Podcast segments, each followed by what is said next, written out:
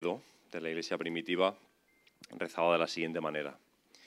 Él fue manifestado en carne, justificado en el Espíritu, visto por ángeles, proclamado entre los gentiles, creído en el mundo y recibido arriba en gloria. Este credo sencillo está, de hecho, en la primera carta a Timoteo, registrado en el capítulo 3, versículo 16. Y si miráis la elección de contenidos de este credo, de esta doctrina expresada de alguna forma concreta, es interesante que acaba, la sexta y última frase dice, recibido arriba en gloria. Y el mensaje esta mañana tiene que ver con la ascensión de Jesús un tema del que yo no recuerdo haber escuchado nunca predicar, aunque hay hasta dos textos en el Nuevo Testamento que recogen este momento, los dos registrados por la pluma de Lucas, una en su Evangelio, en el capítulo 24, que ha sido leído por Silvia al principio, y otro el que acaba de leer Lina en el primer capítulo del libro de los Hechos. Y quiero recordar o releer, voy a estar moviéndome entre esos dos textos, en el capítulo 24 de Lucas los versículos 50 y 51 que dicen, los condujo fuera hasta cerca de Betania y alzando sus manos los bendijo. Y sucedió que mientras los bendecía se separó de ellos y fue llevado arriba al cielo. Ese credo acaba diciendo recibido arriba en gloria. Esto sucedió, de acuerdo a los registros de Lucas, entre Betania y el Monte de los Olivos, que están muy, muy cerca una de la otra. Y como os decía, creo que no, hablamos mucho de la ascensión de Jesús. Cuando, hay una, cuando se hace una elección de temas para hablar de Jesús, eh, de hecho he consultado incluso varios libros de Cristología para estar bien seguro de esto y realmente todos aquellos libros que hablan biográficamente de Jesús tienen capítulos dedicados a muchos de los temas que hemos estado hablando estos días, el bautismo, las tentaciones, bueno, los, los diferentes, pero a la ascensión está desaparecida de la mayoría de libros. Y lo cierto es que la ascensión de Jesús no es un hecho aislado. Es un hecho que está, de hecho, está hiperconectado. Es un hecho que no tiene sentido sin su muerte y resurrección y que no tiene sentido sin, su retorno, sin su segunda venida.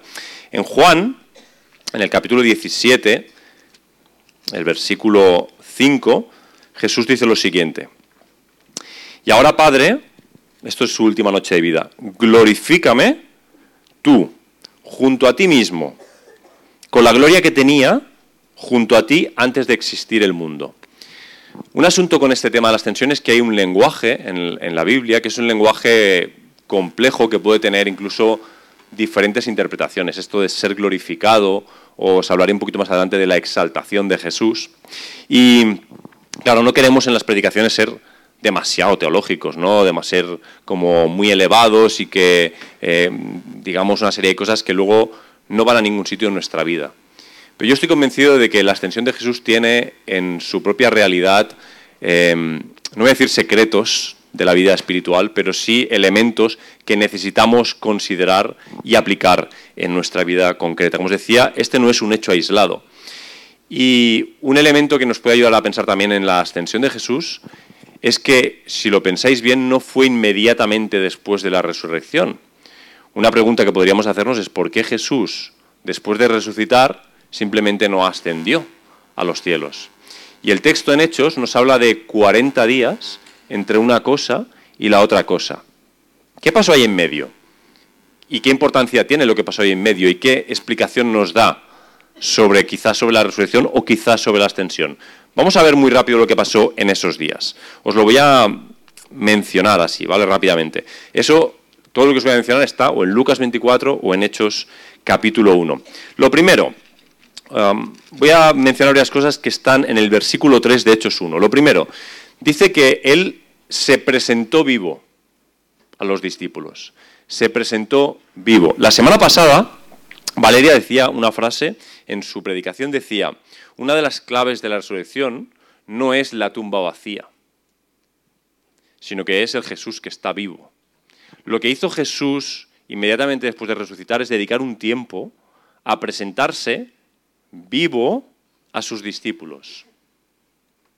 dice el texto aquí en Hechos, con muchas pruebas decisivas. No nos vamos a detener en todas esas pruebas, pero por ejemplo el capítulo 15 de 1 Corintios relata una serie de apariciones de Jesús que están relatadas de una forma muy intencional. Dice que apareció a Pedro, que luego apareció a los discípulos, dice que luego apareció a más de 500 personas, y el texto dice, muchos de los cuales todavía están vivos. No sé si has pensado alguna vez en esa frase. Porque si alguien viniera y dijera, bueno, pues tal persona ha resucitado, bueno, pues decirlo es gratis, decirlo es fácil, pero decir, mira, hay 500 personas que le, han visto y muchos de ellos todavía están vivos. Significa que tú puedes perfectamente ir a consultar a esas personas qué es lo que han visto. La policía podría hacer una investigación, irlo sentando de uno a uno con un foco en la cara y cuándo lo viste, y dónde y cómo, con todos los detalles, y se podrían llegar a probar los hechos que se están expresando verbalmente. Así que en esos 40 días Jesús se presentó vivo, se fue apareciendo a diferentes personas en diferentes circunstancias. Ahí en el mismo texto de Lucas 24 vemos esa situación en la que se creen que es un espíritu y resulta que no, que, sigue encarnado. Dice, bueno, un espíritu no tiene ni carne ni huesos, tocad, tenéis algo que comer. Y nos está informando no solo está presentándose vivo, no solo está apareciendo, sino que además está apareciendo de una forma concreta, de una forma corpórea. Nos está hablando de cómo es su resurrección. Y si bien el texto nos dice que es un cuerpo glorificado, Jesucristo resucitó corpóreamente. No es un fantasma, no es un espíritu que va atravesando las paredes, que se mueve así sin caminar, es un ser físico después de resucitado. Así que se presenta vivo, se aparece. El texto en Hechos 1.3 nos dice que se dedicó a hablarles, acaba así el versículo, hablándoles de las cosas concernientes al reino de Dios. Y yo me pregunto, ¿pero no le dedico ya tres años a eso? ¿Qué puede haber sumado 40 días? Pensadlo bien. Si Jesús habla a sus discípulos del reino de Dios durante tres años, ¿cuál es la diferencia en hacerlo otros 40 días más. La diferencia nos la dice Lucas, lo ha leído Silvia antes, y es la siguiente. Estas son mis palabras, estoy leyendo el versículo 44, estas son mis palabras, que os hablé estando aún con vosotros, es decir, no les está diciendo nada nuevo, en teoría, os las hablé estando con vosotros, que tenían que cumplirse todas las cosas que habían sido escritas acerca de mí en la ley de Moisés y en los profetas y en los salmos. Entonces, y aquí está la clave, les abrió la mente para que entendieran las escrituras. Para un momento y, piensa en esto. Tres años de Jesús enseñando sobre el reino y diciéndoles, mira, ¿veis este salmo? Habla de mí y dice que esto y lo otro. ¿Veis aquí lo que dice Moisés? Eso se refería a cuando pasará esto, pasará lo otro, pasará lo de más allá. Recordarás las veces que en los evangelios, en Marcos, en Lucas, en Mateo, Jesús le dice a sus discípulos, me van a apresar, me van a coger, me van a golpear, me azotarán, esto, lo otro, los principales me, matarán, me van a escupir, me van a tratar fatal, pero no os preocupéis, no os preocupéis. Yo me voy a levantar de la muerte. Una cosa es decir eso, otra cosa es que suceda y otra cosa muy diferente es que entonces resucites, te presentes ante las mismas personas y les digas, ¿recordáis lo que os decía? ¿Lo recordáis? ¿Lo recordáis? Tomás, ¿lo recuerdas? ¿Pedro, lo recuerdas? Mira, toca. ¿Lo ves? Mírame. Estoy aquí. Me viste morir y ahora de nuevo estoy aquí. Esos 40 días son fundamentales para la vida de los creyentes, porque no es suficiente con ver a Jesús hay que ver a Jesús resucitado. Ver solo a Jesús histórico es algo que puede hacer cualquier persona. Se puede abrir un libro de historia y se puede leer de, Napoleón o se puede leer de Jesucristo, un personaje histórico. La diferencia es que a Jesucristo es el único al que podemos ver resucitado. Y eso lo cambia todo. Y estos 40 días son fundamentales por esta razón. También quiero destacar en esto que Jesús les abrió las mentes aquí en Lucas 24. Entonces uno piensa, bueno, entonces estuviste tres años hablándoles cuando sus mentes no daban. ¿Para qué tanta explicación? ¿Para qué tanta siembra? ¿Para qué tanta palabra si resulta que no no acababan. Y hay algo muy, muy importante aquí que creo que te repetiré al final, pero te lo quiero decir ya porque es algo que quiero que quede en vuestras cabezas en verdad. ¿Cuántas veces intentamos entender todo de Jesús antes de efectivamente dar un paso de fe con Jesús? Cuando entienda suficiente lo que está diciéndome, cuando entienda suficiente lo que está esperando de mí, cuando entienda hasta dónde, cuánto, entonces confiaré. Pero primero quiero entender. Y esto es humano hasta cierto punto. Pero fíjate cuándo Jesús les abrió las mentes. Después de resucitar. Ellos ya habían dado pasos de fe, ya le habían seguido, ya le habían obedecido. Y es aquí cuando Jesús abre sus mentes. Y creo que nuestra sociedad es hiperracionalista. ¿Cuántas veces habremos oído de, yo quiero ver y luego creeré? Pero Jesús le dijo a Tomás, la semana pasada también se nos dijo, no, no, es al revés. Decide creer, luego vas a entender. Y eso no es una llamada a una fe ciega, es una llamada a la fe genuina y un reconocimiento de nuestra incapacidad de entenderlo todo. Una última cosa que pasó eh, en esos 40 días, con esto cierro este ciclo de los 40 días, es algo que también había pasado antes, versículos 48, bueno, 47 al 49 en Lucas. Se predicará su nombre, en su nombre el arrepentimiento para perdón de pecados a todas las gentes, comenzando desde Jerusalén. Esto ya no ha quedado atrás. Ahora Jesús está hablando de lo que es a partir de ahora. Vosotros sois testigos de estas cosas.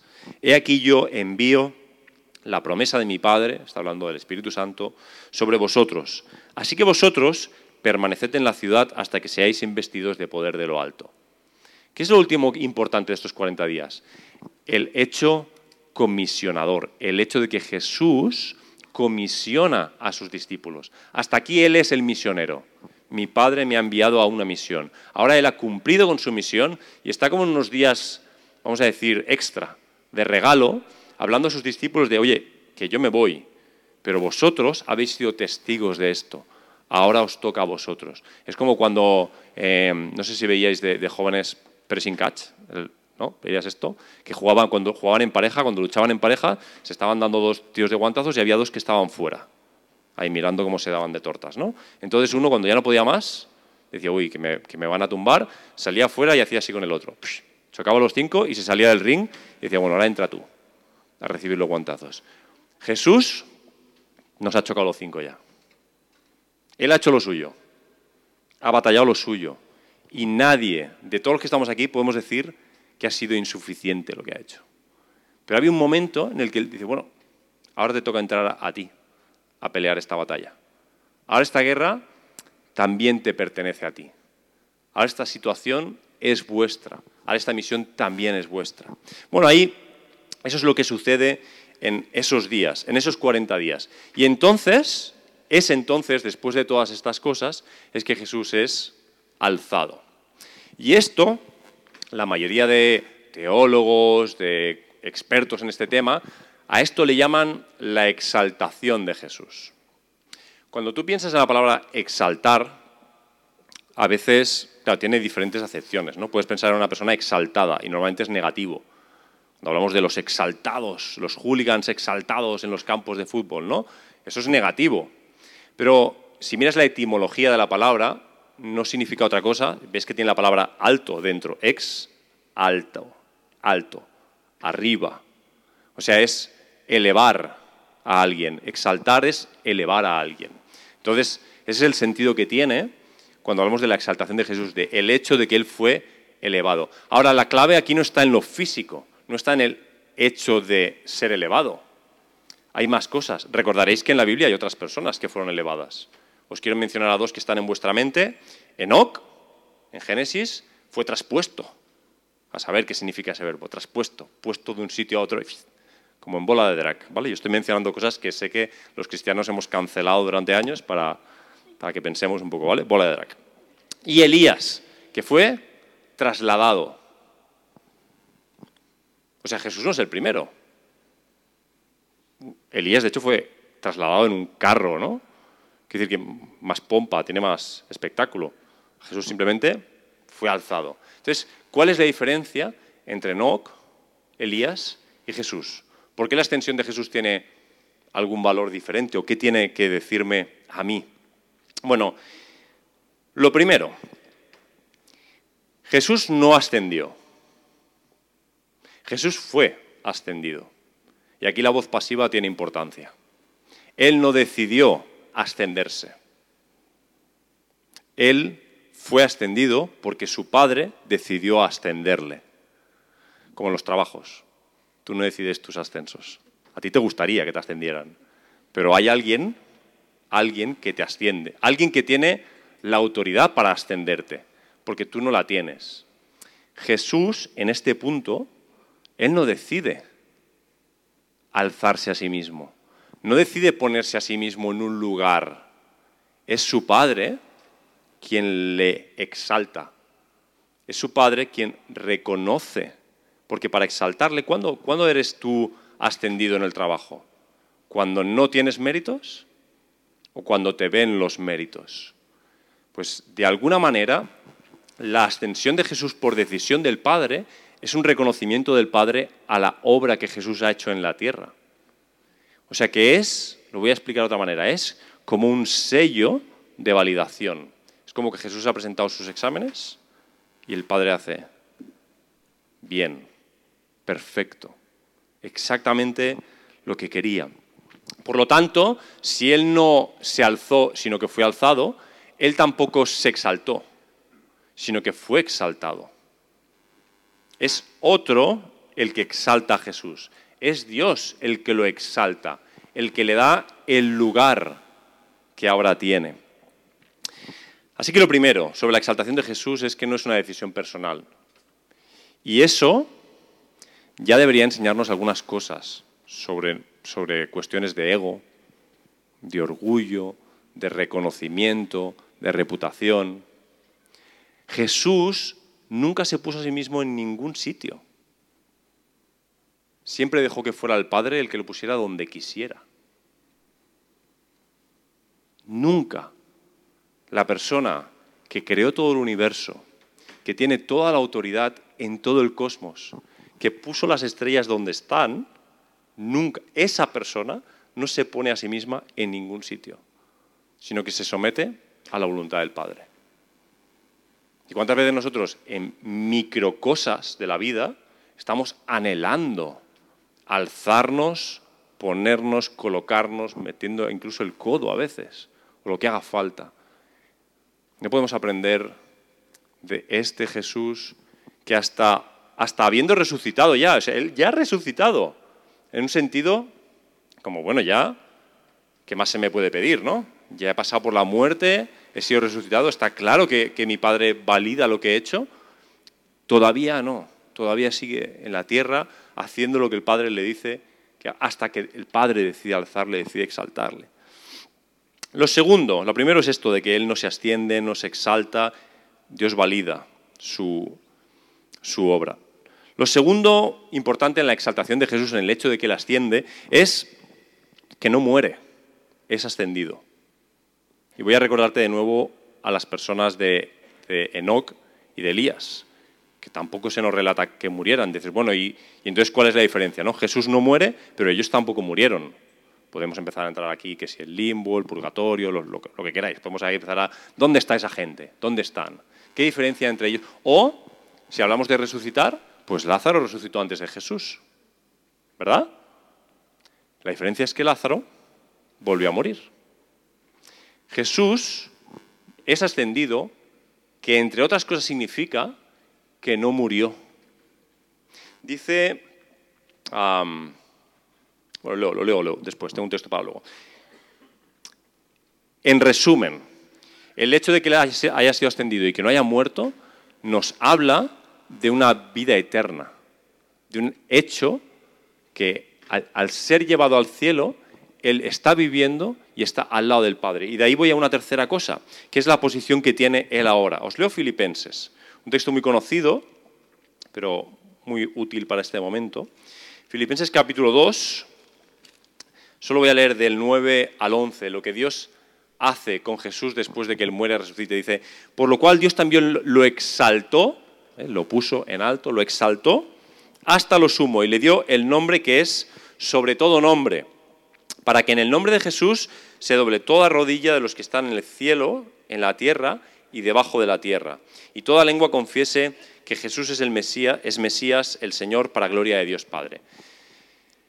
El hecho de que Jesús fuera ascendido, fuera exaltado, según Filipenses, significa que ahora, ahora que ha sido ascendido, ha sido colocado, puesto, situado en un lugar de autoridad que Hebreos nos dice constantemente eh, está a la diestra del Padre, coronado de gloria, de honra. Todo ese lenguaje de la Biblia, especialmente textos como Hebreos, nos hablan de eso, es la posición de Jesús por haber sido ascendido. Si Jesús no hubiera sido ascendido, ¿dónde estaría? Pues en vez de 40 días hubieran sido dos mil y pico de años, estaría por aquí, a lo mejor recordándonos las cosas. A lo mejor no estaríamos divididos entre bautistas, pentecostales, tal, estaríamos todos en la misma iglesia, en la que Jesús sería el pastor directamente, predicaría él, todo sería mucho mejor, pero él ha decidido que no sea así. Él fue ascendido, él no se quedó. Y tiene una posición de autoridad, de gobierno, por el hecho de haber sido ascendido. Una posición que no tendría si hubiera estado aquí. Así que no asciende por sí mismo, no se exalta a sí mismo, tiene el sello de parte de Dios, no muere, está en una vida eterna, perpetuamente, está en una posición de gobierno. Y la cuarta y última cosa sobre la exaltación, que nos abre a otras cositas que quiero comentarte, es que la ascensión de Jesús es, literalmente es un cierre y una apertura, es un cambio de etapa. Es un acto de, la, de todo lo que sucede en, en el texto bíblico que implica un cierre de cosas y una apertura de cosas.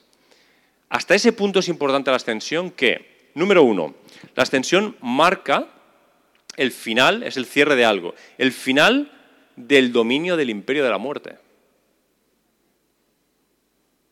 Hebreos nos va a hablar de uno que tiene el imperio de la muerte, al que tememos y tememos a la muerte.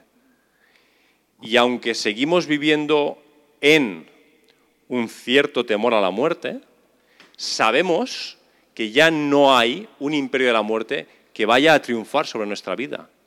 Porque Jesús ha acabado con el imperio de la muerte, ha sido ascendido, Él ya no ha muerto, sigue vivo y estará vivo permanentemente. En su vida permanente, en su vida eterna, finaliza el imperio de la muerte. Si Él no hubiera ascendido, no sé qué hubiera pasado. Segunda cosa, la ascensión de Jesús marca el final de un ministerio y el principio de otro ministerio. Marca el final de su ministerio en la tierra. Todo lo que tenía que hacer en la tierra finaliza el momento, el día, la hora en el que él fue ascendido. Pero abre un nuevo ministerio. Y quiero leerte ahí Hebreos, capítulo 7, versículo 25. Solo voy a leer ese. Dice, por lo cual, hablando de Jesús, por lo cual puede también salvar permanentemente a los que por medio de él se acercan a Dios, viviendo siempre para interceder por ellos. Un ministerio del que hablamos poco, porque no hay grandes explicaciones en la Biblia. De hecho, con esto basta. El día que Jesús ascendió y fue colocado en el sitio de máxima autoridad del universo, empezó un ministerio de intercesión. Empezó a interceder por todos aquellos que a través de él se acercan al Padre.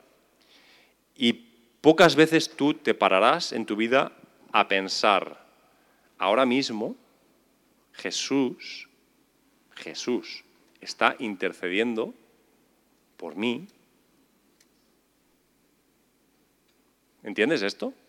¿Sabes cuando, quizá después del mensaje, quizá en algún momento importante de tu vida, crees que necesitas oración y te acercas a alguien a que ore por ti? Un ejercicio bastante natural entre cristianos, al que la Biblia nos invita, orad los unos por los otros, confesaos. ¿Sabes ese momento? Que es, bueno, ¿verdad que tú puedes orar solo? ¿Tú puedes orar sola? ¿Sí o no? Tú necesitas a alguien para orar, tú puedes orar solo, tienes claro, pero la Biblia nos enseña también el valor de la intercesión los unos por los otros. Nos invita a orar sin cesar. ¿Sabes cuando te acercas a alguien y dices, por favor, necesito apoyo, ayuda, necesito que me presentes delante de Dios, necesito que intercedas por mí? Y te pones a... Es como que te pones en manos de otra persona para que interceda por ti. Esa persona que intercede por ti, eso tiene valor, tiene importancia, porque la Biblia enseña que si oramos unos por otros y nos confesamos unos por otros, seréis sanos, dice Santiago. O sea, que hay poder en, la intercesión de los unos por los otros y en la confesión de los por otros. Ahora, Jesucristo intercede por ti, pero a la vez es el soberano del cosmos. Es decir, si tú vienes aquí y me dices, Oscar, prefiero que me llaméis Oscar a pastor, por cierto, aprovecho aquí para decirlo, si queréis, ¿eh? lo prefiero. A libertad no se llama Señor. Y me decís, ¿puedes orar por mí? Creo que tiene valor lo que estamos haciendo. Creo que no es un juego, creo que no es una tontería. Creo que si lo hacemos de corazón, el Señor está con nosotros y sabe lo que estamos haciendo y actúa. Pero yo no tengo poder. No soy nadie. Soy tu hermano, tu hermana. Bueno, tu hermano en mi caso, ¿vale? Pero cualquier persona que ore por ti, tu hermano, tu hermana. Pero Jesucristo intercede por ti desde el trono del universo.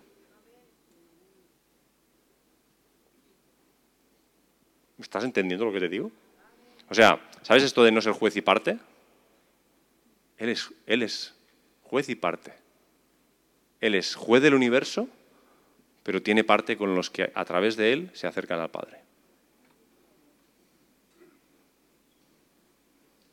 El día que Jesús ascendió, acabó su ministerio en la tierra y empezó uno que desde los criterios de Dios Padre es más importante ahora mismo.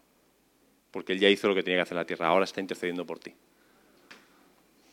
Tus días buenos y los malos, tus días obedientes y tus días desobedientes está ahí por ti. No necesitamos intermediarios, ni vírgenes, ni santos, ni nada. Jesucristo mismo está intercediendo por ti. No sé cómo enfatizar esto más, no, no sé. No sé cómo hacerlo. Te he dicho tres cosas que empiezan y acaban. Finaliza el imperio de la muerte, finaliza su ministerio en la tierra, empieza su ministerio de intercesión. Te voy a decir dos cosas más si Jesús no se hubiera marchado, si Él no hubiera sido ascendido, el Espíritu Santo no habría venido. Os conviene que yo me vaya yo os enviaré la promesa del Padre. Si Jesús estuviera en la tierra, estaría geolocalizado, no sé dónde, en Jerusalén, en Washington, ¿dónde estaría? en Villanueva de... no sé dónde estaría, pero no podría estar en todos los sitios. Pero él decide, él sabe, en acuerdo con su padre, que llega un momento en el que lo mejor para nosotros es que él se vaya para que pueda venir el Espíritu de Jesús a todos nosotros. La promesa del Padre, que ya en el profeta Joel, en el Antiguo Testamento podéis ver, que él menciona en Lucas en el texto que ha sido leído, Ahora Jesucristo vive en ti porque fue ascendido. Hasta ese punto su ascensión es fundamental. Sin esa ascensión no viviría en ti. Esa frase que tanto repetimos de Pablo, ya no vivo yo, vivo Cristo en mí, no tendría sentido. Sería una tontería de frase. Cristo vive en ti porque ascendió. Y cuando Él ascendió, descendió el Espíritu Santo su Espíritu para todos aquellos que a través de Él se acogen al Padre. Así que su ascensión también marca su marcha, pero marca la venida del Espíritu Santo. El espíritu de la misión, el espíritu sin el cual no podemos hacer lo que Jesús hacía. Jesús hacía lo que hacía en su espíritu, nosotros hacemos o podemos hacer lo que Él nos ha pedido que hagamos en su espíritu. Imposible hacerlo sin su espíritu. No podemos. Así que recibimos su presencia. La última cosa. ¿Qué marca? Marca el inicio de otro ministerio, el ministerio de la iglesia.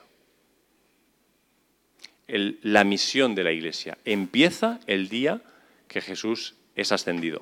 Te recuerdo lo que dos ángeles le van a decir a los que están viendo ahí como Jesús sube. ¿no? Imagínate la situación, estamos ahí con Jesús, Jesús nos está contando cosas del reino, hablamos con él, hay una conversación ahí registrada y de pronto Chicos, hasta luego, no quiero trivializar la situación, pero alguna fue su última palabra, os quiero, algo, yo qué sé.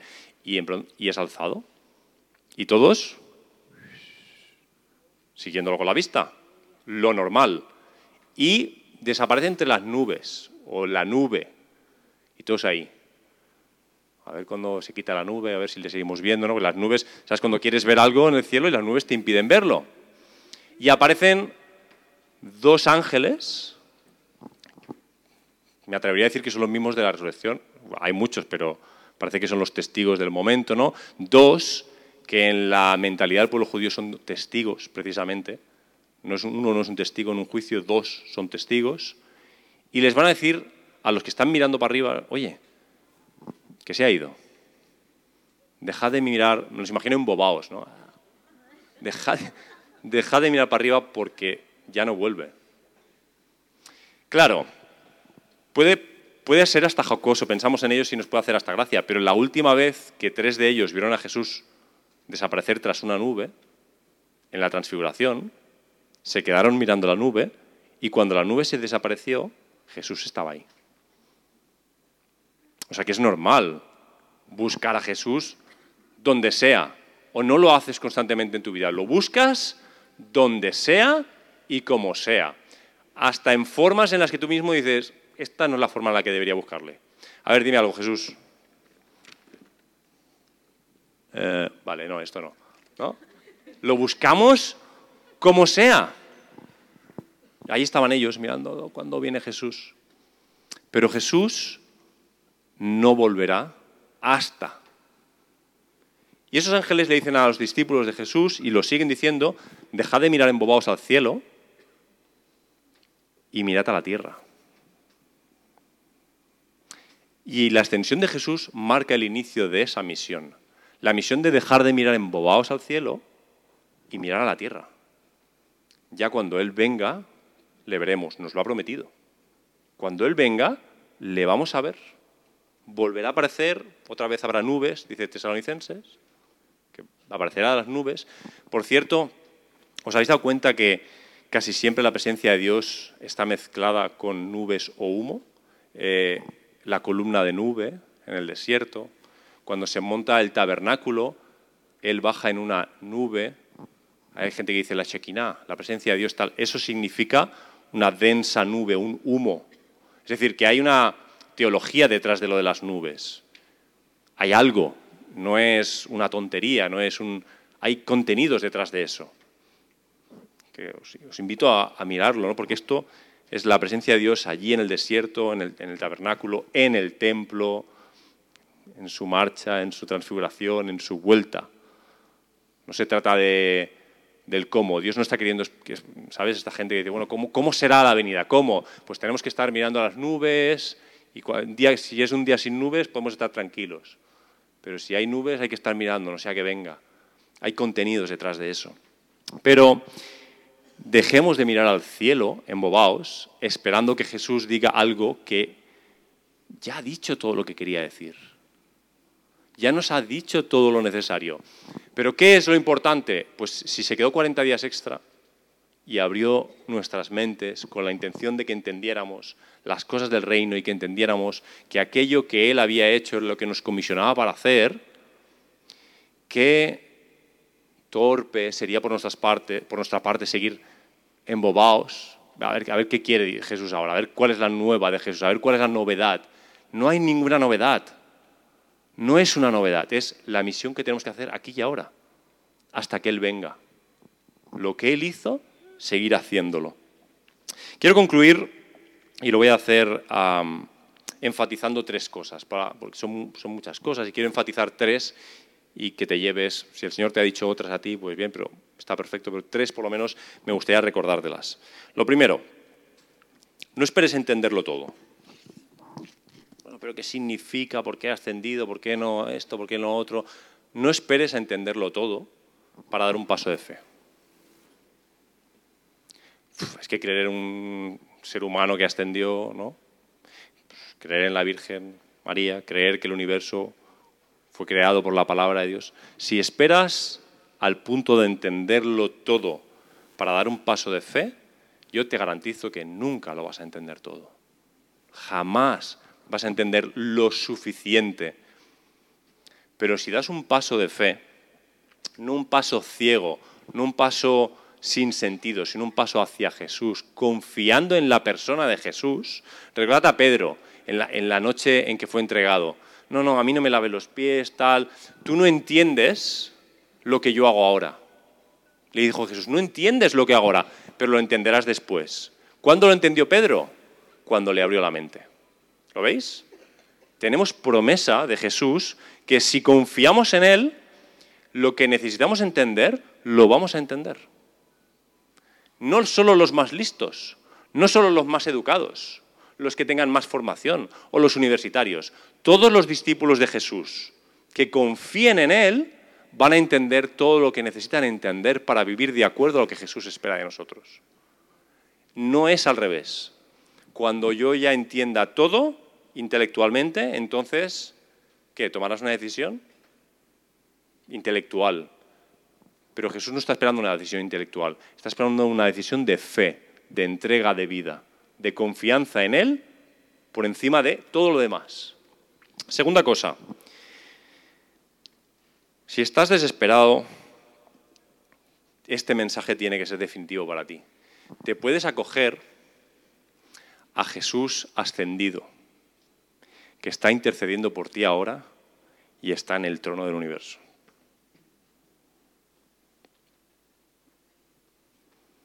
Estoy desesperado. Ya no sé ni por dónde tirar. Ya no sé, no sé qué sentido tiene la vida. No sé, no sé mm, para qué. Hay alguien intercediendo por ti. Y no es un cualquiera. Es tu creador.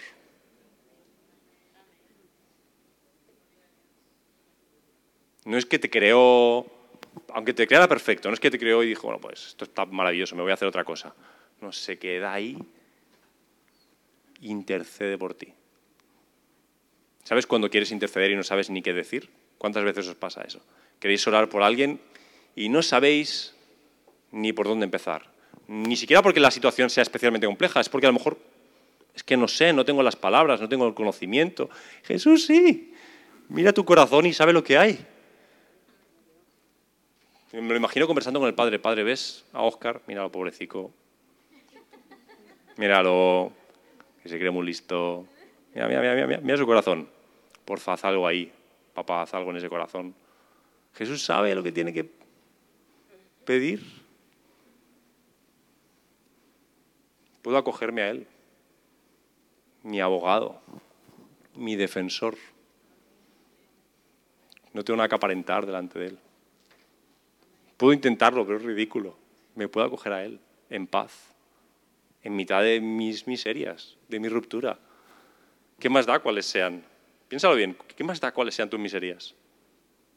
No es que siempre somos un poquito, las mías son peores. Victimistas, tal. Es que si supieras lo que yo estoy pasando, es verdad, no lo sé. Pero no necesitas que yo lo sepa. Lo que necesitas es que Jesús interceda por ti. ¿Puede haber algo más increíble? La tercera cosa, ¿bajamos la mirada ya o no? ¿La salvación se pierde o no se pierde? ¿Y la Trinidad? ¿Alguien me puede explicar la Trinidad? Hablemos de la Trinidad, mil horas. ¿Estamos predestinados o no? Y la gente por aquí muriéndose, ¿sabes? Por aquí, por aquí, a mi izquierda, a mi derecha. Oye, hablemos de lo que tengamos que hablar. Hablemos de todo lo que queramos, pero nuestros ojos puestos en la misión, en el camino, donde Jesús quiere que pongamos los ojos, en el lugar en el que Él ponía los ojos. Y Jesús conversaba Oye, si había que conversar, se conversaba. Paraba ahí en el pozo con la mujer y conversaba. No, se adorará en el monte, se adorará. Él hablaba de teología también, pero sobre todo hablaba al corazón. Entonces, ¿estamos hablando al corazón, iglesia? ¿Estamos hablando al corazón de este mundo de alguna manera? ¿O estamos hablando? Hablando, ¿sabes en las conversaciones deshonestas, muy habituales entre personas, de que la otra persona te está diciendo algo, pero tú no estás escuchando lo que te dicen? Tú estás ya pensando lo que tú vas a decir cuando no sabes lo que te van a decir todavía, pero tú ya es una conversación deshonesta, porque tú vas a la tuya. Siento que a veces hacemos esto como iglesia. No estamos escuchando a las personas y no estamos escuchando al mundo. Solo estamos diciendo lo que... Tú escucha esto, tú, me da igual lo que digas, tú escucha, escucha, que Jesús murió por ti. Escucha, escucha, escucha, escucha. Pero primero hay que, hay que escuchar. Ese es el ejemplo que tenemos en Jesús. Y decirle al mundo lo que Jesús quiera decirle. Porque a cada persona que Jesús encontraba por el camino, sus palabras eran distintas. ¿O no? Venía gente rota, pero no siempre tenía las mismas palabras. Entonces, dejemos de mirar la estratosfera, que ya Jesús cuando quiera venir vendrá, y no tenemos ni idea cuándo será, ni cómo será porque diga cuatro frases la Biblia, no tenemos ni idea cómo será. Cuando vino la primera vez no le reconoció casi nadie. ¿Qué pasa? ¿Somos más listos nosotros? No le reconoció casi nadie. ¿Somos más espirituales nosotros? Cuando venga la segunda, todos lo veremos a la primera. Yo creo que prefiero, que seamos más sencillos y más humildes, que Él nos ha prometido que nos lo hará saber. Ya nos lo hará saber. Los suyos no se le escapan de entre las manos a Jesús. Podemos estar tranquilos, porque Él se ocupa de eso. Tú te tienes que ocupar de otra cosa. Vuelvo al trabajo. En tu trabajo, si alguien te ha empleado, tú no te ocupas de pagarte. Tú solo te ocupas de ver a final de mes si te han pagado. Desconfiado. Pero otro se ocupa, ¿no? O sea, tú no vas al trabajo pensando, hay otro que se ocupa de pagarte pero lo haces si tú te ocupas de trabajar, obviamente. Jesús ya ha pagado, por anticipado. Ya ha pagado. Pero nos dice, oye, ahora trabajar. Poneos a trabajar. Poneos a hacer lo que os he pedido que hagáis. No lo vamos a entender todo. Él está intercediendo por nosotros y dejemos de mirar al cielo y sigamos sus instrucciones.